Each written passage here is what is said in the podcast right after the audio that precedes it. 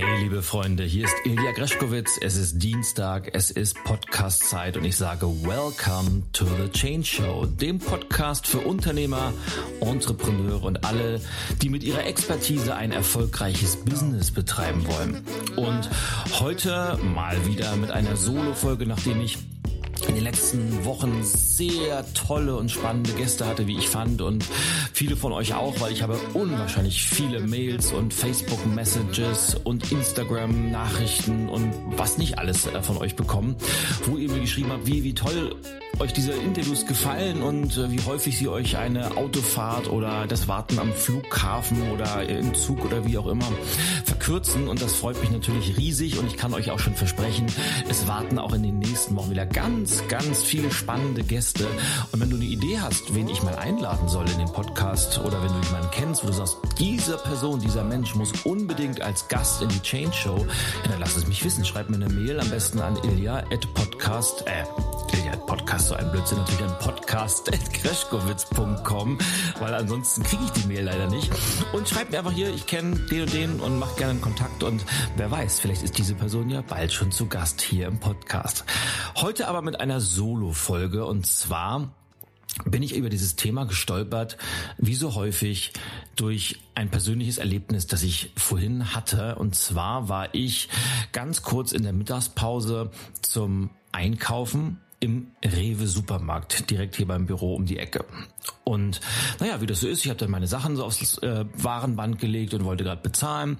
Und dazu müsst ihr jetzt wissen, ich habe ja zwei Töchter und äh, vor allem meine kleine Tochter, die sammelt zurzeit die Fußball-Sammelbilder, die es gerade bei Rewe gibt. Ich weiß nicht, ob ihr die kennt. Das ist so ein, wie früher ich hier die Panini-Alben gesammelt habe, gibt es jetzt auch so ein sehr, sehr hochwertiges Album. Das muss man sich übrigens mittlerweile kaufen. Und in das Album klebt man dann die Fußballbilder rein, wo die Nationalspieler drauf sind. Die gibt's in einfachen Varianten oder so mit Glitzer in der hochwertigen Variante. Und es gibt, glaube ich, für jede 10 Euro Einkaufswert gibt es ein Fußballbild zum Einsortieren in dieses äh, Album. Und nicht nur meine Töchter sind da ganz, ganz heiß drauf, sondern auch viele, viele andere Kinder, weil nämlich seit ungefähr eineinhalb Wochen sind die ausverkauft oder sie gibt es nicht in diesem Rewe-Laden. Und man muss jetzt immer hingehen und sagen, ja, vergessen Sie bitte die Fußballbilder nicht. Und dann machen die Kassiererinnen, machen dann immer einen Vermerk auf dem Bon und schreiben dann drauf, dass man das beim nächsten Einkauf nachholen kann, wenn die Bilder dann wieder vorrätig sind. So, jetzt aber genug der Vorgeschichte, weil warum erzähle ich euch das? Das kommt nämlich jetzt, weil vor mir stand eine Dame, die gerade bezahlte und dann auch sagt, ja, wieso gibt's denn heute keine Fußballbilder? Und die Kassiererin war, naja, prinzipiell vom Charakter schon wahrscheinlich nicht die fröhlichste aller Fröhlichen, aber grummelte sie ein bisschen an, ne, die sind immer noch aus. So, soweit so gut, hat dann auch der Dame einen Vermerk auf den Bon gemacht und wie es so meine Art ist, habe ich versucht, das Eis ein bisschen zu brechen, lächelte die Kassiererin fröhlich an, als ich dran war und sagte, oh, sind die Fußballbilder immer noch ausverkauft? Was machen wir denn da? Worauf sie mich anblickte, ein Gesicht wie sieben Tage Regenwetter und mich anblaffte, ja, haben Sie doch gerade gehört, und ich hoffe, diese furchtbare Aktion ist auch bald vorbei. Rums. Wow, da fühlt man sich doch als Kunde gleich richtig gut aufgehoben. Und jetzt kommt der, der Punkt und das Thema, das ich gerne in diesem Podcast aufgreifen möchte, nämlich Vollkommen abgesehen davon, dass ich mich natürlich persönlich in dem Moment nicht besonders gut gefühlt habe, weil wer lässt sich schon gerne anflaumen? Wer möchte schon an der Kasse, bevor man den Laden verlässt, so ein schlechtes, negatives Erlebnis haben? Das heißt, auf persönlicher Ebene war das nicht gut, dieses Erlebnis, und ich habe ihr das auch äh, nicht mitgeteilt, was ich davon halte auf eine übrigens auch sehr konstruktive Art und Weise. Aber was mich da viel, viel mehr interessiert, ist das, was dahinter steht, weil A, komme ich ja selber aus dem Einzelhandel, da erzähle ich gleich noch was zu, aber B, habe ich ja auch sehr, sehr viele Kunden aus dem Einzelhandel und weiß, wie viel Zeit, Energie und Geld die Unternehmen in das Thema Kundenorientierung, in das Thema Service, in das Thema Einkaufserlebnis stecken. Denn natürlich, das wissen wir alle, durch das Thema Online-Shopping müssen sich stationäre Händler ganz einfach Wege überlegen, wie sie die Kunden in ihre Läden bekommen. Das heißt, das Einkaufen darf nicht ein reiner Beschaffungsvorgang sein, sondern muss eine gewisse Erlebnisfunktion erfüllen. Und deshalb haben viele Unternehmenslenker und auch viele Führungsteams sich natürlich ganz, ganz tolle Dinge ausgedacht und äh, entwickeln gemeinsame Programme. An manchen bin ich sogar beteiligt, entwickeln äh, Kundenorientierungsprogramme und da geht es um das Thema Führung und da geht es um, wie schulen wir unsere Mitarbeiter. Und das ist auch alles richtig, das ist auch alles wichtig. Aber jetzt kommt der entscheidende Punkt. Das Beste Kundenorientierungsprogramm, die beste Schulung, das tollste Seminar und die, die ausgetüftelsten und, und, am besten verstandenen Unternehmenswerte, das nützt alles nichts, wenn die Menschen vor Ort das ganz einfach ignorieren und aus einer Laune heraus oder aus, aus einem charakterlichen, äh, warum auch immer, die Kunden anflaumen und mit einem miesen Gefühl aus dem Laden schicken. Tja, und da frage ich mich, woran liegt das und wie kann man das ändern? Und woran liegt das? Das ist mir vorhin so wie Schuppen von den Augen mal wieder gefallen. Und jetzt komme ich nämlich auch zu meiner eigenen Vergangenheit. Es ist immer eine Frage der Führung. Es ist ein Leadership-Thema. Denn solche Dinge, warum passieren die? Ganz einfach, weil sie passieren können. Und das möchte ich ein wenig sacken lassen. Sie passieren, weil sie passieren können. Weil die Führungskraft vor Ort, weil der Chef, die Chefin oder die Filialleiterin, der Filialleiter nicht konsequent seinen Führungsaufgaben nachkommt. Was meine ich damit? Wenn ein Führungsklima oder eine Führungskultur dort vorherrschen würde, wo auf der einen Seite ganz klare Erwartungen ausgesprochen werden? Wie soll mit Kunden umgegangen werden? Was sind gewisse Standards, die wir von allen unseren Mitarbeitern erwarten? Und was sind vielleicht aber auch No-Gos, die wir überhaupt nicht akzeptieren? Und dann gleichsam das Ganze auch kontrolliert und eventuell auch mal sanktioniert wird, weil das ist ja Führung, Erwartungen aussprechen, Verhalten kontrollieren und dann auch Feedback-Gespräche führen, dann wird sowas dauerhaft einfach nicht passieren können.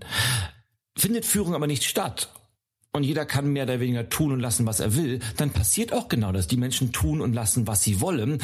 Und bei manchen ist das ja vollkommen okay, weil es gibt einfach auch Leute, die sind von sich aus motiviert, die haben von sich aus tolle Umgangsformen und die braucht man nicht wirklich eng führen, weil man weiß, die funktionieren einfach. Aber es gibt eben auch genug Menschen, da ist das nicht der Fall.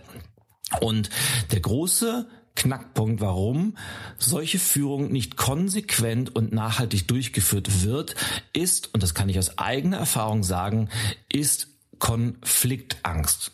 Führungskräfte, Unternehmer, auch junge Entrepreneure, Filialleiter, alle, die Menschen führen und Führungsverantwortung haben, Konfliktfähigkeit, also die Bereitschaft, einen Konflikt konstruktiv anzunehmen und vielleicht sogar aktiv herbeizuführen, entscheidet schlussendlich darüber, wie kommuniziert wird, wie die Leute sich verhalten und auch naja, ob solche Dinge passieren können, wie sie mir gerade passiert sind. Ich will euch mal ein Beispiel geben, wie ich das sehr schnell gelernt habe und was da so im Kopf manchmal abläuft. Ich war ja mal, das, das wissen die meisten von euch, die mir schon ein wenig länger folgen, ich war ja viele, viele Jahre Geschäftsführer im Einzelhandel bei einer großen deutschen Warenhauskette namens Karstadt. Und naja, relativ am Anfang meiner Karriere bin ich gerade in eine neue Filiale versetzt worden. Das ist ja sowieso gerade am Anfang immer so ein, ein gewisses Abtasten.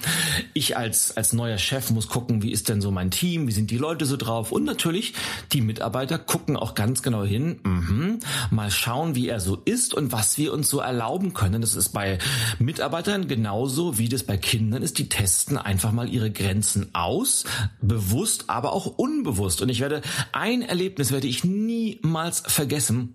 Ich war, wie gesagt, in einer Filiale sehr, sehr neu, fuhr gerade mit der Rolltreppe von den dritten in den zweiten Stock herunter und fuhr genau auf eine Bereichskasse zu, die es damals noch gab. Da gab es noch gar nicht diese großen Etagenkassen, sondern es gab mehrere kleinere Kassen und fuhr auf eine Bereichskasse zu, wo gerade fünf oder sechs Kunden darauf warteten, abkassiert zu werden. Und die Kassiererin, das ist eine wahre Geschichte, die Kassiererin nahm sich einen Moment Zeit, griff unter die Kasse und holte ein Wurstbrot heraus und biss herzhaft da hinein, wischte sich den Mund ab und kassierte weiter. Und ich stand am Ende der Rolltreppe und habe mich im ersten Moment so geärgert, wie man ein solches Verhalten grundsätzlich zeigen kann, aber in der Krönungsform auch noch im Beisein von Kunden.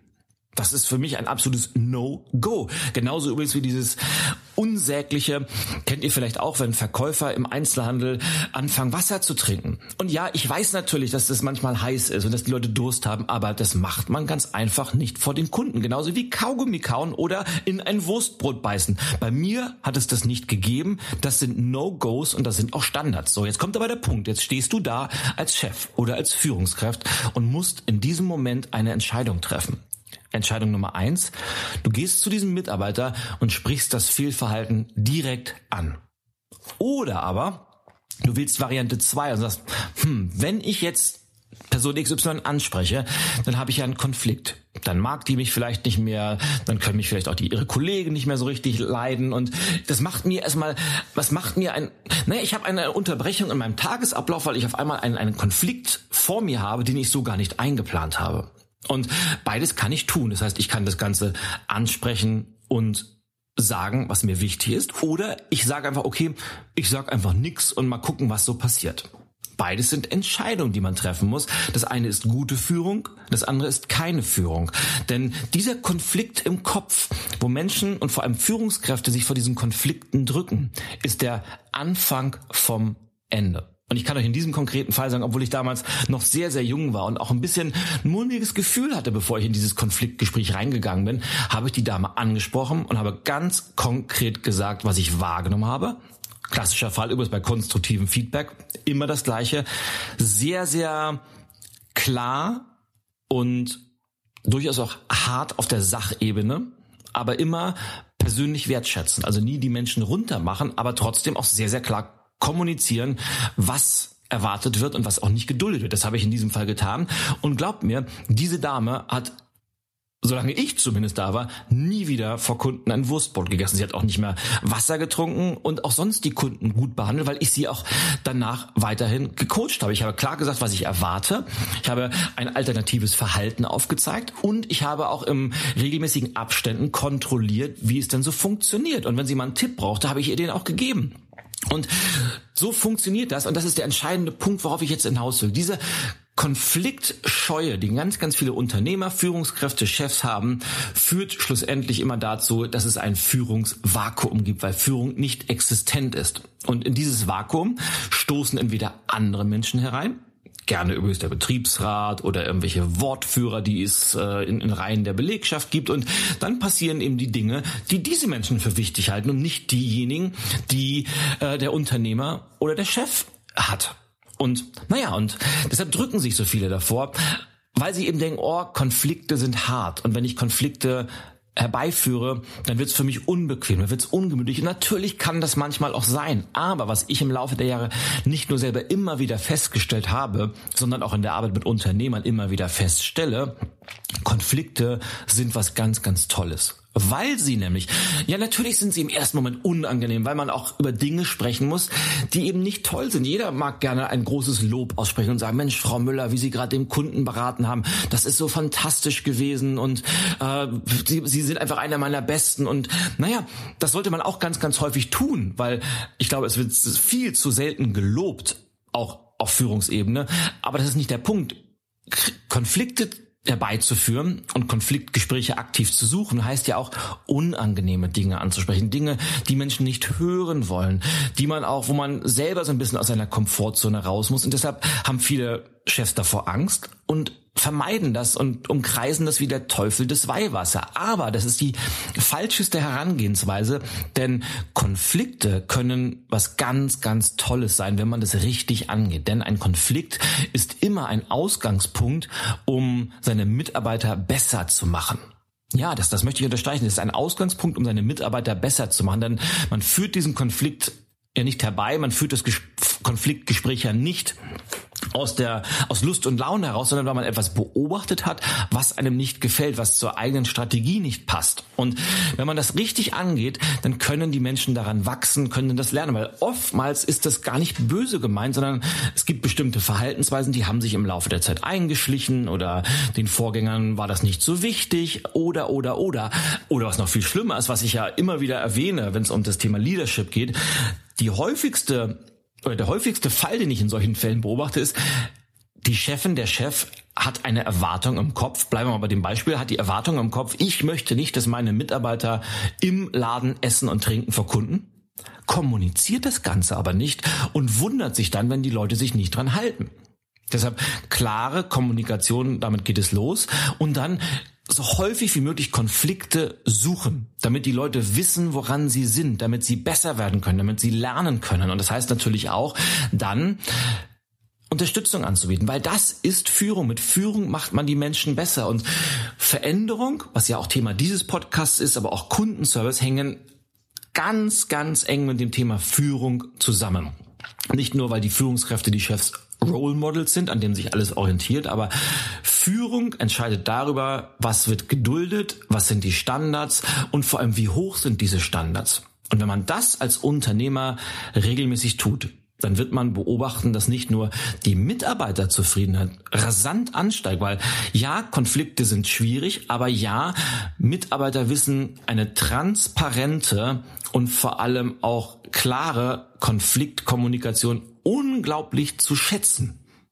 Das wissen die zu schätzen, weil da, das ist vor allem, es ist mit offenem Visier und es ist fünfmal besser, als alles hinten rum zu machen, Dinge auszusitzen oder vielleicht sogar versuchen, das unter den Teppich zu kehren. Das ist keine Führung. Und deshalb, wenn du vielleicht manchmal ähnliche innere Dialoge im Kopf hast und sagst, oh, soll ich das jetzt gleich ansprechen oder warte ich lieber bis morgen oder vielleicht gar nicht und es wird sich von alleine lösen. Nein, das wird es nicht. Solche Dinge lösen sich niemals von alleine. Und es ist oftmals gut, wenn man solche Dinge dann anspricht, wenn sie noch klein sind. Und wenn es irgendwann ein Riesenproblem geworden ist, ist es manchmal vielleicht sogar schon zu spät. Deshalb jeden kleinen Konflikt, so unwichtig er in diesem Moment auch erscheinen mag, zeitnah und klar ansprechen, das Ganze sehr, sehr wertschätzend machen und deine Mitarbeiter werden es dir danken, aber auch deine Kunden werden es dir danken, weil die Mitarbeiter sich ganz, ganz anders verhalten und Kunden kaufen nun mal sehr, sehr gerne in Läden ein und das kannst du übrigens auch eins zu eins übertragen, falls du jetzt Dienstleister sein solltest und mit dem Handel überhaupt nichts zu tun hast. Nimm das Thema Handel bitte einfach nur als Beispiel in diesem Fall. Das gleiche gilt für Industrieunternehmen, das gilt für Medienunternehmen. Führung ist universell. Und gute Führung sowieso. Und Konflikte sollte man immer austragen und nie versuchen auszusitzen. Und deshalb, wenn du das nächste Mal vor so einer Situation bist, geh doch mal ganz bewusst in den Konflikt rein und schau, was passiert, weil ich kann dir garantieren, dass ganz, ganz tolle Dinge passieren werden. Konflikte aktiv suchen und nicht vermeiden. Und ja, und das ist das Spannende, was ich immer wieder erstaunlich finde, dass man anhand von solchen Alltagserlebnissen auf so wirklich tiefgreifende Themen kommt. Und ich finde das ein ganz, ganz wichtiges Thema, vor dem sich sehr viele Führungskräfte und Unternehmer leider drücken, weil sie eben denken, dass es schwer ist. Und das ist es ganz einfach nicht. Es kann das einfachste auf der Welt sein und es hat vor allem einen, einen riesengroßen Benefit, weil am Ende alle davon profitieren. Es ist eine klassische Win-Win-Win-Situation. Also überlass die Ergebnisse deines Unternehmens, überlass die Ergebnisse deines direkten Umfeldes, weil das gleiche kannst du natürlich auch eins zu eins auf deinen Bekanntenkreis übertragen oder deine Familie. Auch da müssen Konflikte angesprochen und ausgefochten werden, konstruktiv, positiv und zwar immer mit einer Intention im Kopf, Dinge zum Besseren zu gestalten. Und wenn man mit einer solchen Intention in Gespräche geht, dann können alle nur gewinnen. Und diesen Impuls wollte ich ganz einfach heute mit dir teilen und ich hoffe, er war wertvoll für dich. Und wenn das der Fall war, dann lass es mich gern wissen. Schreib mir wie immer eine kurze Message, schreib mir eine Mail und wenn du mir 30 Sekunden deiner Zeit schenkst, dann hinterlass mir gerne noch eine kurze Bewertung auf iTunes und vielleicht schreibst du einen kurzen Satz oder klickst einfach nur auf vier, fünf Sterne. Da freue ich mich riesig drüber und ja, dann sind wir schon am Ende dieser kleinen Solo-Folge und freue mich, wenn du auch in der nächsten Woche am Dienstag wieder einschaltest, wenn es heißt uh, Welcome to the Change Show und es wieder Podcast-Zeit ist. Bis dahin, vergiss nicht, sei die Veränderung, die du du, die du dir für die Welt, die du dir für dein Business wünscht. Und au ja, bis zum nächsten Mal. Greschkowitz ist over and out.